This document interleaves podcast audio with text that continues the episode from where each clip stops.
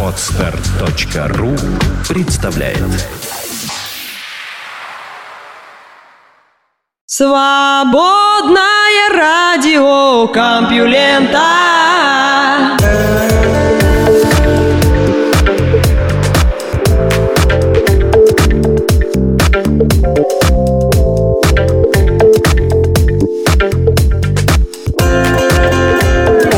Ультимативно приветствую всех слушателей свободного радиокомпьюлента. Вы слышите Лёшу Халецкого, а этот выпуск называется «Синие лошади». Да, вот так неделя начинается с синих лошадей и новостей науки и высоких технологий. Наука и техника Социальное неравенство убивает.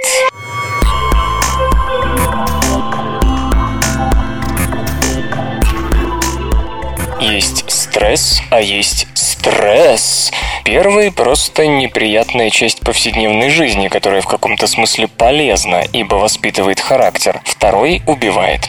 В чем разница? Ученые остановились на странном субъективном объяснении. Чем более беспомощным чувствует себя человек перед источником стресса, тем хуже результат. И чем ниже вы стоите на социально-экономической лестнице, тем слабее это чувство контроля. Люди, живущие на дне, умирают преждевременно втрое чаще, чем наверху. К тому же они чаще страдают от депрессии, сердечных заболеваний и диабета. Стресс из-за бедности в юные годы оказывает поистине разрушительное воздействие на здоровье в последующей жизни. Даже тот, кто смог подняться, больше склонен к болезням, чем богачи, которые никогда не были бедными. Богатство снижает риск заболеваний, уменьшает чувство беспомощности и открывает более широкий доступ к ресурсам, вроде физкультуры, хорошего питания и социальной поддержки. Но последствия раннего жизненного стресса неблагоприятно сказываются на развитии нервной системы и, по-видимому, ускоряют старение.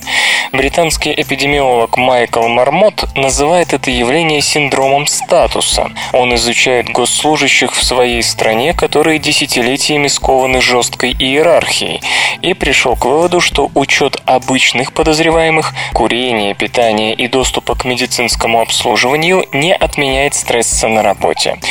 Существует прямая связь между здоровьем, благополучием и положением в большой схеме. Чем выше вы находитесь в социальной иерархии, тем лучше ваше здоровье. Господин Мармот винит в этом конкретную разновидность стресса. Это не мучение руководителя, столкнувшегося с длинным списком дел, и не волнение зажиточных родителей, решающих, в какую из элитных школ пристроить ребенка. В отличие от людей более низкого ранга, у генерального директора и богача есть ресурсы для решения своих проблем. У бедных по определению их гораздо меньше. Таким образом, стресс, который убивает, характеризуется отсутствием чувства контроля над своей судьбой. Психологи, изучающие животных, называют это приобретенной беспомощностью. Было бы поучительно узнать, как они ее стимулируют. Электрический шок отправляет животных в своего рода депрессию, притупляет способность учиться и запоминать. Но если животное может в некоторой степени контролировать продолжительность тока, оно остается несгибаемым. Биологи объясняют это реакцией «борись или беги». Повышается адреналин, учащается пульс, растет кровяное давление.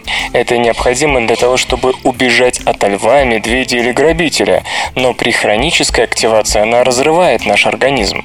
И это особенно вредно для детей, чья нервная система еще не сформировалась окончательно. Отпечаток раннего жизненного стресса можно обнаружить десятилетия спустя. Например, хроническое воспаление увеличивает риск дегенеративных заболеваний, вроде болезней сердца и диабета. Теломеры, по всей видимости, короче у тех, кто испытывал невзгоды в ранний период жизни, показатель ускорившегося старения. К тому же обнаружена связь, независимо от текущего дохода, между нищетой в начале жизни и более высоким риском сердечно-сосудистых заболеваний, высокого кровяного давления и артрита в зрелом возрасте. Рубцовую ткань все труднее заживить. Подобные исследования пролили свет на расовые различия в продолжительности жизни. В Соединенных Штатах белые живут дольше, в среднем примерно на 5 лет, чем афроамериканцы. В 2012 году сотрудники Принстона подсчитали, что на социально-экономические и демографические факторы, а не генетику, приходится от 70 до 80% этой разницы. Самым крупным фактором был доход, которым можно объяснить более половины неравенства. А вот другие исследования говорят о том, что столкновение с расистскими настроениями – это основной источник стресса среди афроамериканцев, судя по всему, тоже влияет на здоровье. Сообщения о дискриминации коррелируют с накоплением висцерального жира у женщин, что увеличивает риск метаболического синдрома и, следовательно, риск развития сердечных заболеваний и диабета. У мужчин они аукаются повышенным артериальным давлением и сердечно-сосудистыми хворями. По выражению нейробиолога Брюса Макьюина из Университета Рокфеллера в Нью-Йорке, бедность проникает под кожу. У социального статуса есть биологическая составляющая. Социальное положение родителей и уровень стресса в детстве, когда мозг и тело формируются, влияют на уязвимость к дегенеративным заболеваниям десятилетия спустя. Они могут изменить даже восприимчивость к инфекции. Например, ученые из Университета Карнеги в Меллоне попытались заразить добровольцев простудой. Тот, кто рос в бедной семье, не только сопротивлялся вирусу менее эффективно, но и впадал в более тяжелое состояние. Нейробиолог Питер Джанарас из Питтсбургского университета обнаружил, что студенты, которые считали, что их родители имели низкий социальный статус, демонстрировали более выраженную реакцию на изображение сердитых лиц, которая измерялась активностью миндалевидных тел мозга, координирующих страх. Ученые подозревают, что такой стресс со временем способствует формированию артериальных бляшек. Он показал также, что в группе из 48 женщин, за которыми наблюдали в течение примерно 20 лет, более высокий уровень стресса коррелировал с уменьшением объема гиппокампа, важного для обучения и памяти. У животных хронический стресс тоже сокращает эту область мозга и препятствует обучению. Эти корреляции поднимают серьезные вопросы о роли стресса в наших жизненных достижениях. Уровень образования и школьная успеваемость давно связаны с социально-экономическим классом, и расхождение между детьми очевидны с самых первых лет. Одно из исследований показало, что у трехлетних детей, родители которых имеют профессию, словарь вдвое больше, чем у сверстников из семей, живущих на пособие. Возможно, бедные родители просто меньше разговаривают со своими людьми. Нейробиолог Марта Фара из Пенсильванского университета отметила также, что у детей социально-экономический статус коррелирует со способностью концентрировать внимание и игнорировать отвлекающие факторы. Наблюдаются различия в функционировании префронтальной коры, связанные с планированием и самоконтролем. Не надо быть неврологом, чтобы понять. Молодым семьям необходимо снижение стресса, более высокий уровень образования, больше поддержки всех типов, говорит госпожа Фара. Это не только вопрос равных возможностей, но и проблема общественного здравоохранения. Исследования на животных помогли развеять сомнения в том, что болезни и тревоги сопутствуют жизни в нижней части социально-экономической пирамиды. Самки приматов более склонны к развитию сердечно-сосудистых заболеваний по сравнению со своими коллегами с более высоким статусом. Например, это связано с тем, что они едят нездоровую пищу. Чем ниже статус макаки, тем сильнее работают гены, участвующие в воспалении. У высокопоставленных самцов раны заживают быстрее, чем у ниже стоящих. Самцы низкого ранга чаще выбирают кокаин вместо пищи. Но отчаиваться не стоит. Экспрессия генов нормализуется по мере возвышения особи. К тому же есть вероятность контекстуальных влияний, которые не всегда неизменны. Это подчеркивает Дэниел Хэкман из Питтсбургского университета США. И все же у людей, столкнувшихся с трудностями в первые годы жизни, нервная система работает немного по-другому. Правильное воспитание и широкие социальные связи необходимы для развития мозга и созревания здоровой реакции на стресс. Именно этого нас лишает бедность. Если ваши папа с мамой зарабатывают мало и погружены в мысли о необходимости заплатить за квартиру, а вокруг раскинулся криминальный район, едва ли они будут хорошими родителями.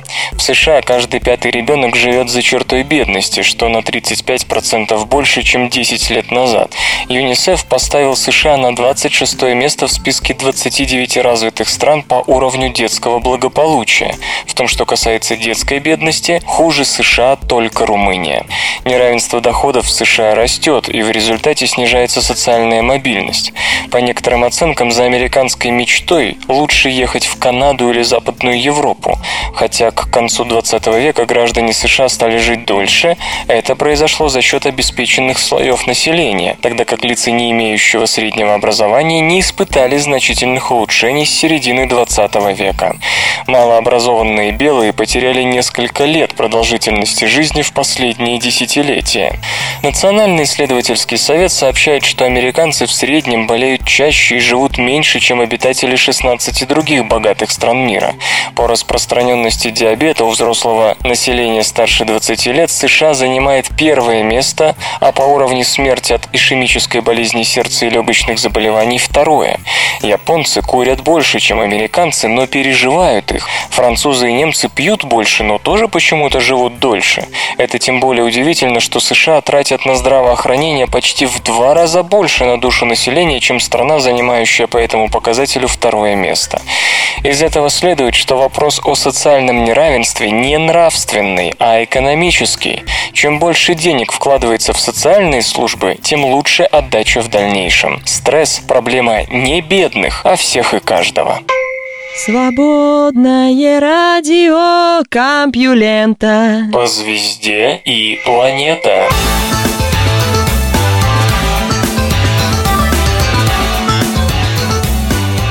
Астрофизики, ведомые Джастином Крэпом из Университета Нотр-Дама, поставили себе довольно амбициозную задачу – узнать, сколько планет-гигантов может быть у звезд-карликов.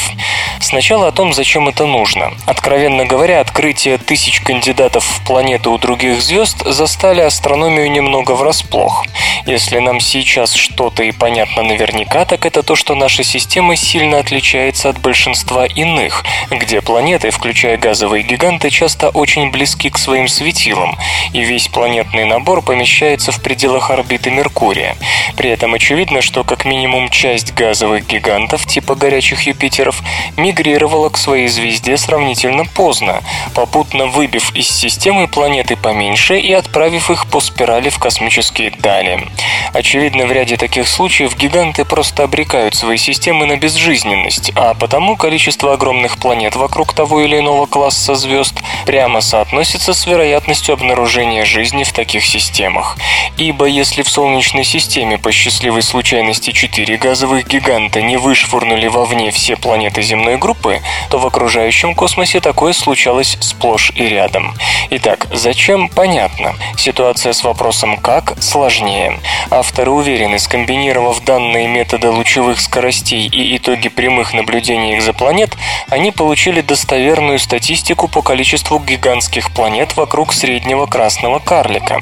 Мы изобрели новую технику, позволяющую нам всматриваться далеко за пределы орбит, доступных для предшествовавших наблюдений, заявляет Джастин Крэп. Наши результаты доказывают, что маломассивные звезды формируют не так много планет, сходных с Юпитером, и происходит это, вероятно, потому что в сравнении с солнцеподобными светилами карлики изначально имеют меньше материала в протопланетном диске.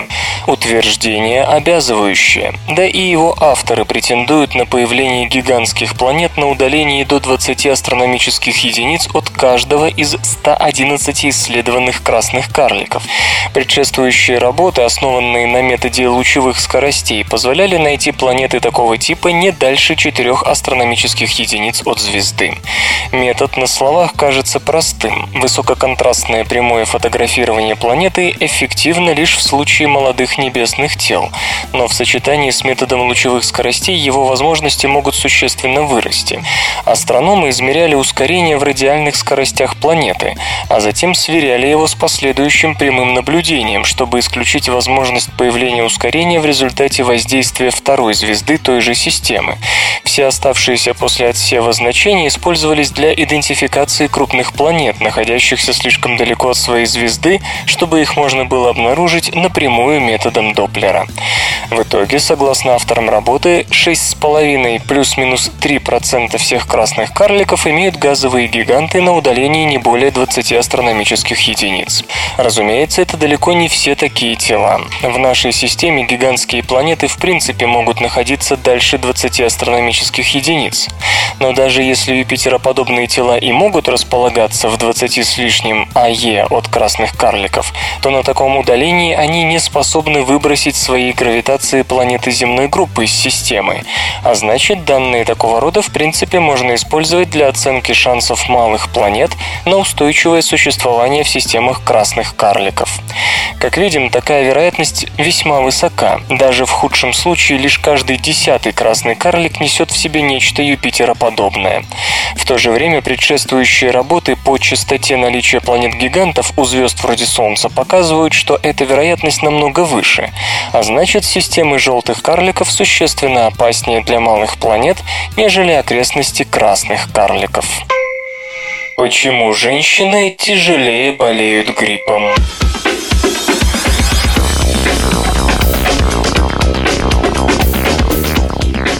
Давно известно, что слабый пол больше страдает от разного рода инфекций. Но почему так происходит, становится более-менее понятно только сейчас.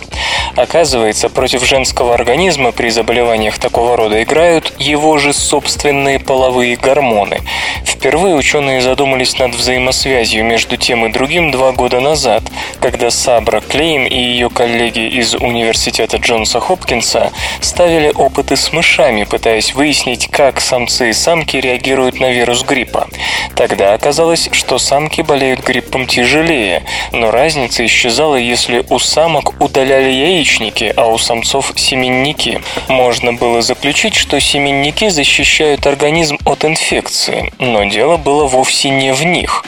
Если самкам с удаленными половыми железами давали половые гормоны эстроген и прогестерон, устойчивость к вирусу у них повышалась. Проблема же в том, что у иммунных клеток есть рецепторы к женским половым гормонам. Об этих рецепторах опять-таки известно давно, и из-за них, как считается, женщины более подвержены аутоиммунным болезням, поскольку женский иммунитет все время чувствует раздражение со стороны половых гормонов. Эта же иммунная сверхготовность может осложнить и течение инфекционных болезней. Скажем, при гриппе вирусных частиц в женском организме меньше, чем у мужчин, но симптомы оказываются тяжелее. Этот парадокс, по мнению госпожи Клей, Клейн и ее коллег можно объяснить излишней реакцией иммунитета на инфекцию. Иммунная система, перевозбужденная женскими половыми гормонами, запускает чрезмерный воспалительный ответ. Инфекцию это, конечно, уничтожает, но и самому организму тоже вредит. Можно сказать, что женский иммунитет, не рассчитав силы, начинает палить из пушек по воробьям. Свои новые результаты по этой теме исследователи доложили на ежегодной конференции Общества репродуктивных исследований, прошедшей на днях в Монреале. Один из способов предотвращения столь бурной иммунной реакции – регулярно проходить вакцинацию, чтобы иммунитет привык к патогену и не паниковал бы при появлении настоящей инфекции. Кроме того, авторы полагают, что определенную положительную роль могут сыграть гормональные контрацептивы, которые помогают поддерживать уровень половых гормонов в норме и предотвращают аномалии менструального цикла, который, как известно, связан с регулярными спадами спадами и подъемами гормонального уровня. При сезонных эпидемиях женщинам, надо думать, не помешало бы вместе с противоинфекционными лекарствами принимать препараты, которые снижали бы уровень половых гормонов. Но прежде чем переходить к конкретным клиническим рекомендациям, следует собрать еще больше данных о взаимосвязи женских половых гормонов, менструального цикла и реакции женского организма на инфекции. Как признают сами ученые, исследований такого рода пока очень мало. Вслух и с выражением читаю стихотворение. Кирилл Померанцев в каком каком-то полуобалденье. В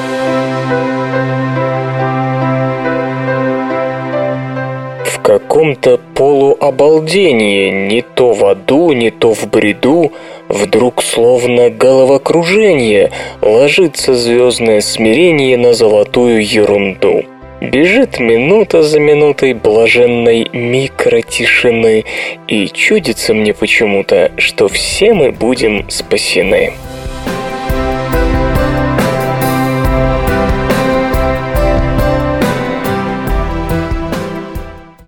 Скачать другие выпуски подкаста вы можете на podster.ru